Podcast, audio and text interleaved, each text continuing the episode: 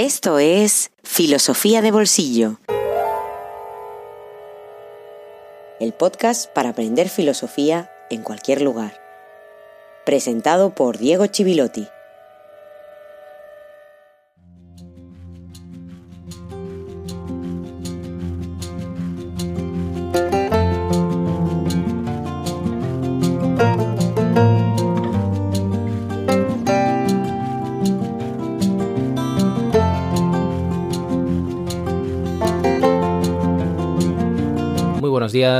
Y feliz jueves filosófico número 38. Ponemos un pie en el último mes de este año difícil en muchos sentidos y para muchas personas, y 11 episodios después de comenzar la temporada nos vamos acercando a los últimos dedicados a David Hume.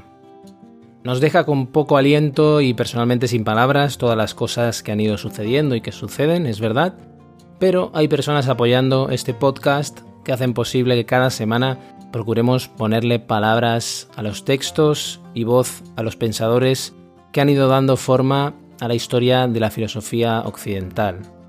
En esta ocasión eh, me gustaría dedicar este episodio a tres personas, Miranda, Marcé y Guillermo, que se han sumado al grupo de filosofía de bolsillo en Patreon. Muchas gracias Miranda, muchas gracias Marcé y muchas gracias Guillermo, porque gracias a vosotros Hoy y las próximas semanas seguiremos poniéndonos la filosofía en el bolsillo.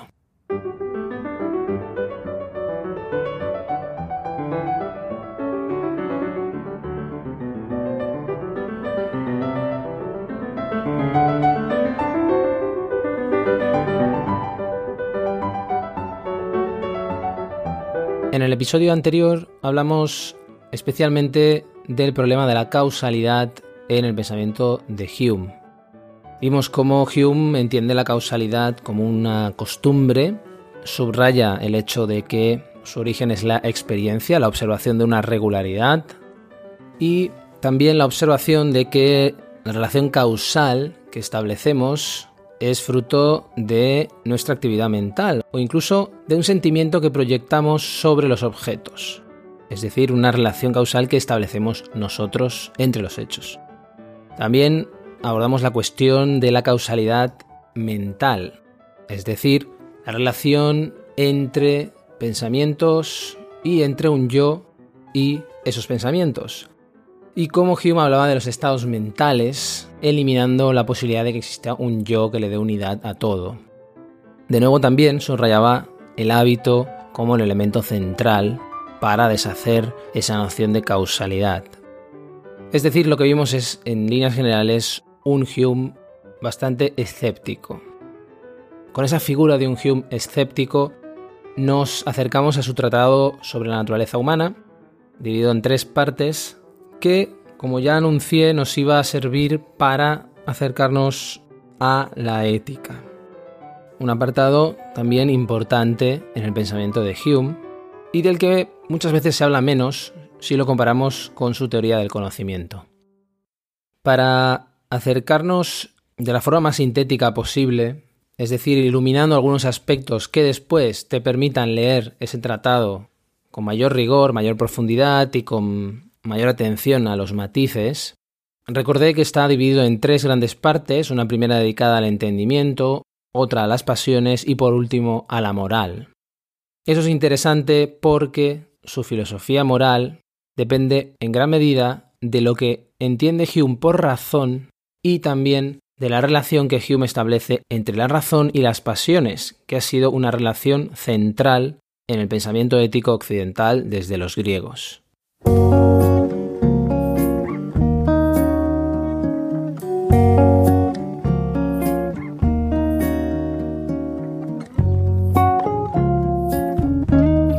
Un libro en el bolsillo.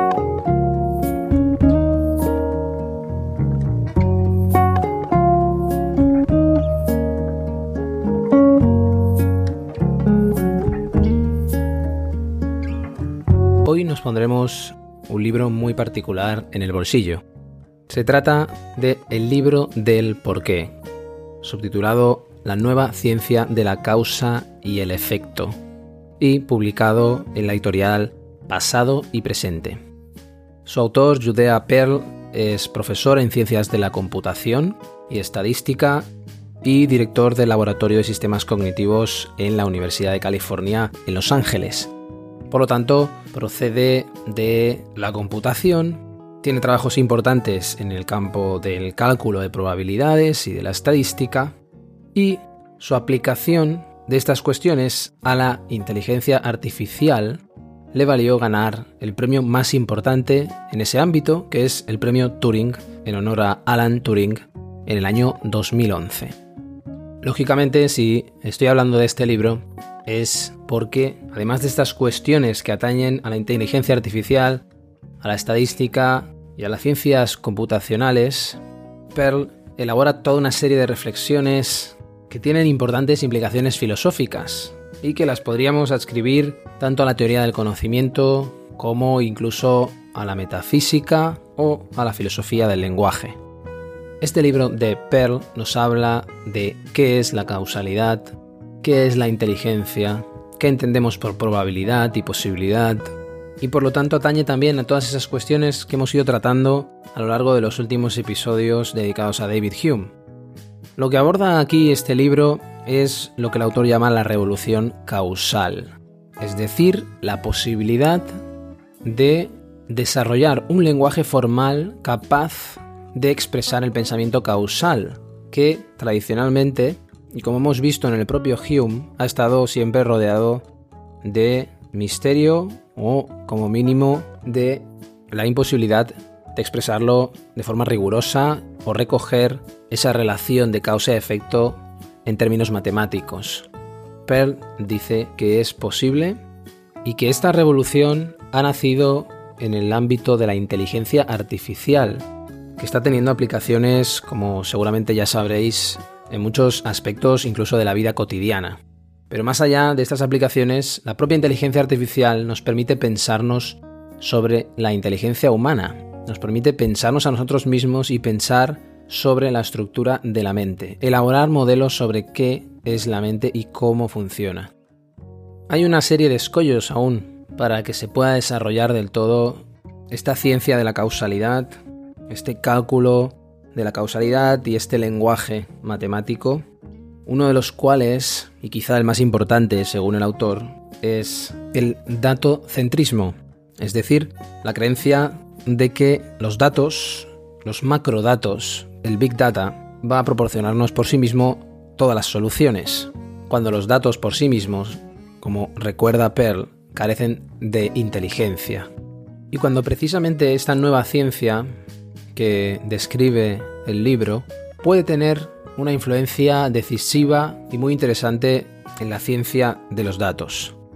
En resumen, lo que está planteando el libro del porqué es la superación de la estadística clásica, que simplemente acumula datos sin ser capaz de preguntarse sobre las causas o la relación entre causa y efecto de dos variables, que simplemente se relacionan o se asocian entre sí.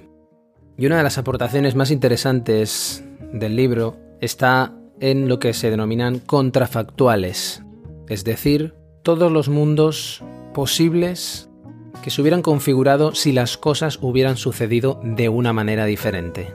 Eso reposa precisamente en la capacidad del cerebro humano de imaginar mundos posibles y alternativas diferentes nace de la propia capacidad y de la propia condición humana para ser libre. Todo aquello que pensamos y que nos tortura incluso cuando valoramos las decisiones que podríamos haber tomado, las palabras que podríamos haber elegido decir, las reacciones que podríamos haber tenido, en lugar de las que tuvimos. Y es muy interesante la cantidad de aplicaciones que tendría un análisis científico de estos contrafactuales o incluso una formalización matemática de los contrafactuales, por ejemplo, una de ellas que menciona Pearl en el octavo capítulo, es su aplicación a los efectos del cambio climático. Los científicos del clima, dice Pearl, podrían responder a preguntas típicas como si el calentamiento global ha causado esta tormenta o esta sequía o esta ola de calor. En definitiva, los contrafactuales se ocupan de todas estas frases que comienzan con y si hubiera sido esto, y si hubiera sido el otro.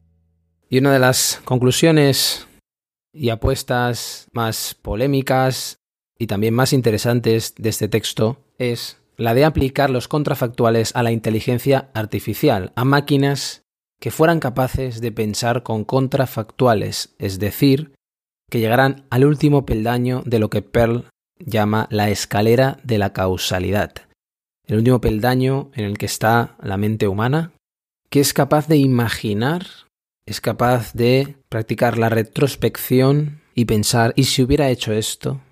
¿Y si hubiera hecho lo otro? ¿Qué hubiera sucedido? ¿Ha sido A lo que ha causado B? ¿Qué hubiera pasado si no hubiera bebido alcohol? ¿Cómo hubiera sido mi vida si no hubiera conocido aquella persona? Es decir, imaginar mundos que no existen e inferir razones para los fenómenos que observamos.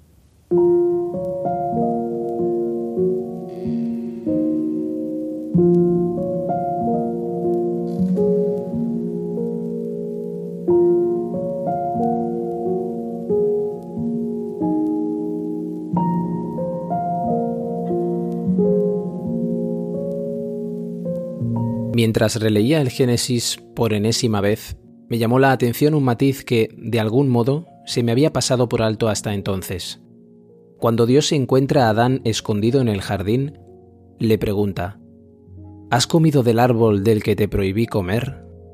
A lo que Adán responde, La mujer que me diste por compañera me dio el fruto del árbol y yo comí. ¿Qué habéis hecho? le pregunta Dios a Eva. Ella contesta, la serpiente me engañó y comí. Como bien sabemos, este juego de las culpas no convenció al Todopoderoso, que los expulsó a los dos del Edén. Lo que de pronto me llamó la atención fue que Dios quisiera saber qué se había hecho y le respondieran con un ¿por qué? Dios quería conocer los hechos. Ellos le contestaron con explicaciones. Más aún, los dos estaban plenamente convencidos de que al describir las causas, sus acciones se verían bajo otra luz. ¿De dónde habían sacado esta idea? Para mí, estos matices tenían consecuencias de gran calado. Primero, en una fase muy temprana de nuestra evolución, los seres humanos nos dimos cuenta de que el mundo no se compone exclusivamente de hechos desnudos, lo que hoy quizá llamaríamos datos sino que una intrincada red de relaciones de causa y efecto une estos hechos entre sí. En segundo lugar, las explicaciones causales, no los hechos desnudos, integran el grueso de nuestro conocimiento. Por lo tanto, satisfacer el anhelo de explicaciones debería ser la piedra angular de la inteligencia artificial. Por último, aquella transición por la que pasamos de procesar datos a generar explicaciones no fue progresiva, fue un salto que precisó del impulso externo de una fruta extraordinaria. Esto encajaba a la perfección con lo que había observado en la escalera de la causalidad. Ninguna máquina puede llegar a elaborar explicaciones solo a partir de meros datos. Necesita algo más.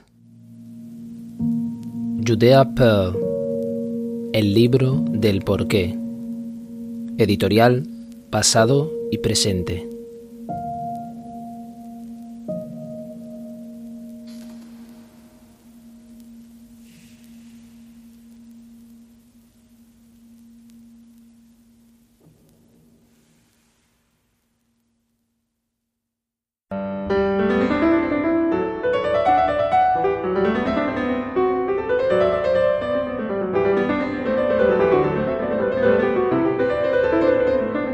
El lugar de la ética.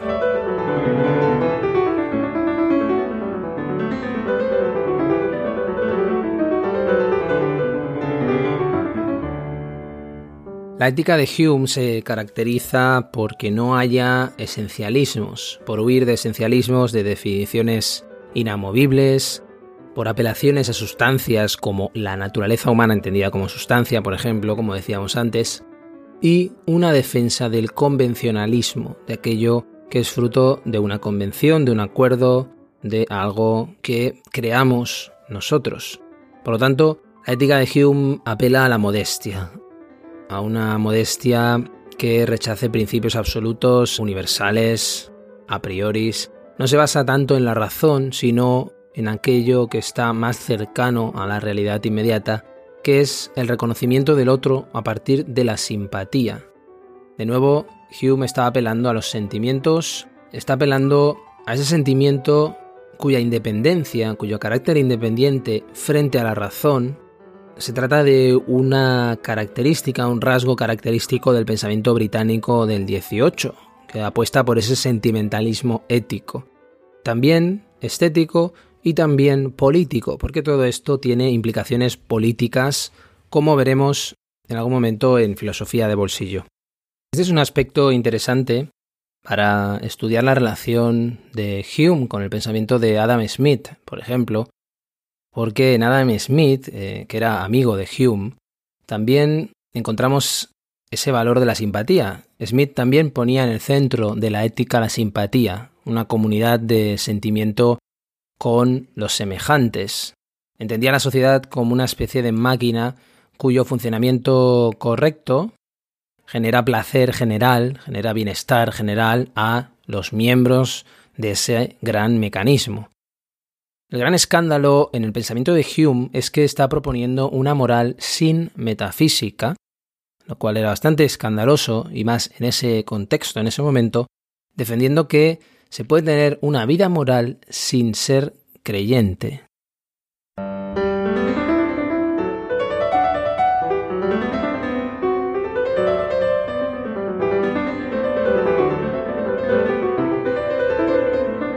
El sentimiento y el origen de la moral.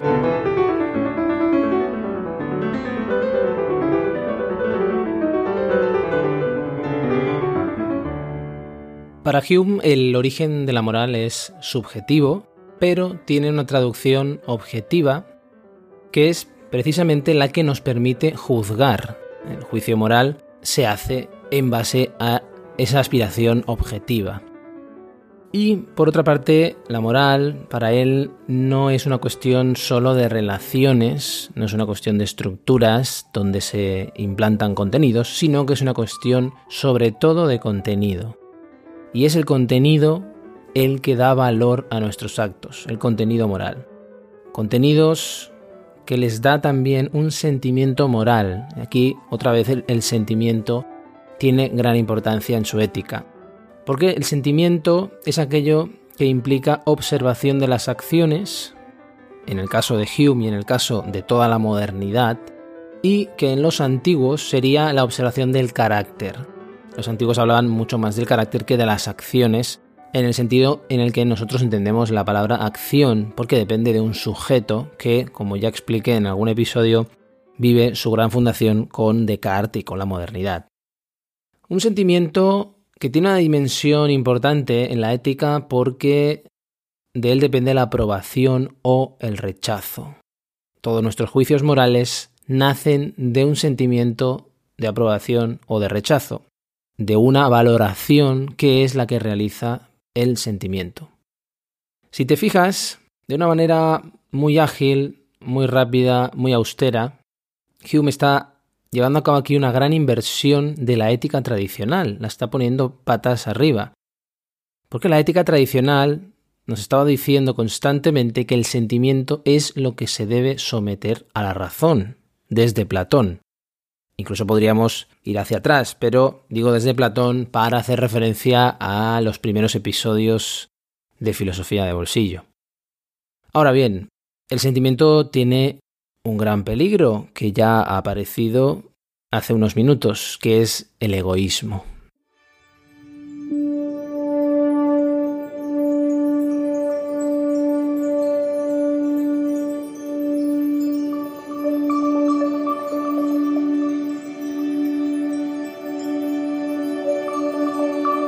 Los espíritus de todos los hombres son similares en sus sentimientos y operaciones, y no puede ser influido uno de ellos por alguna afección de la que todos los demás no sean en algún grado susceptibles. Lo mismo que en las cuerdas enlazadas de un modo igual, el movimiento de la una se comunica al resto de ellas, las afecciones pasan rápidamente de una persona a otra y ejecutan movimientos correspondientes en toda criatura humana. Cuando yo veo los efectos de la pasión en la voz y gestos de una persona, mi espíritu pasa inmediatamente de estos efectos a sus causas, y se forma una idea vivaz de la pasión tal que se convierte en el momento en la pasión misma. De igual modo, cuando yo percibo las causas de una emoción, mi espíritu es llevado a sus efectos y afectada con una emoción igual. Si yo me hallase presente a una de las más terribles operaciones de la cirugía, es cierto que, antes de que comenzase la preparación de los instrumentos, la colocación de los vendajes en orden, el calentar los hierros con todos los signos de ansiedad y preocupación del paciente y los asistentes, tendrían un gran efecto sobre mi espíritu y excitarían los sentimientos más poderosos de piedad y terror. Ninguna pasión de otro sujeto se descubre por sí misma inmediatamente al espíritu. Solamente somos sensibles a sus causas y efectos. De estos inferimos la pasión y, por consecuencia, estos son los que dan lugar a nuestra simpatía. Es cierto que la simpatía es un principio muy poderoso de la naturaleza humana. Es cierto también que tiene una gran influencia sobre nuestro sentido de la belleza, tanto cuando consideramos los objetos externos como cuando juzgamos de la moralidad. Hemos hallado que tiene fuerza suficiente para proporcionarnos los más poderosos sentimientos de aprobación cuando opera por sí sola sin la concurrencia de algún otro principio, como sucede en el caso de la justicia, la obediencia, la castidad y las buenas maneras. Podemos observar que todas las circunstancias requeridas para su operación se hallan en las más de las virtudes que poseen en su mayor parte una tendencia hacia el bien de la sociedad o hacia el de la persona que las posee. Si comparamos todas estas circunstancias, no dudaremos de que la simpatía es la fuente capital de las distinciones morales. David Hume Tratado de la Naturaleza Humana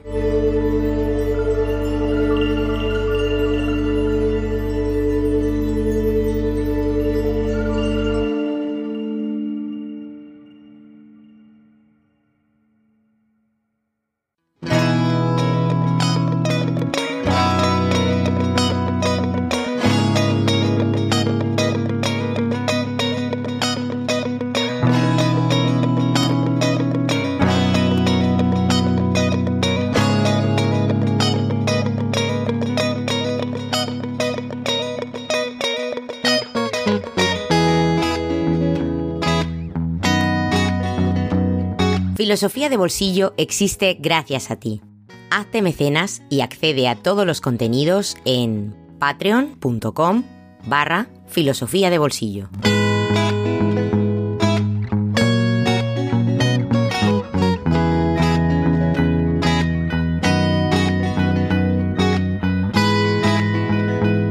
De aquí termina este jueves filosófico número 38 décimo primero de la segunda temporada y en el final de esta serie dedicada a David Hume.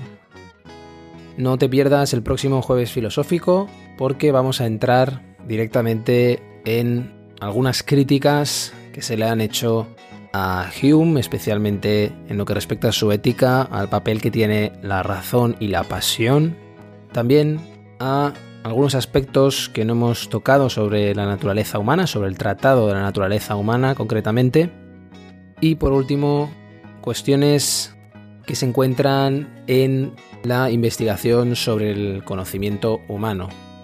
El próximo episodio también, 39, nos servirá para enlazar de una manera muy precaria y muy rápida, porque no nos detendremos en ello, pero sí empezar a enlazar a Hume con Kant, y Manuel Kant, que tendrá que aparecer. Y en suma nos despediremos de David Hume para abrir una nueva etapa que ya necesita este podcast.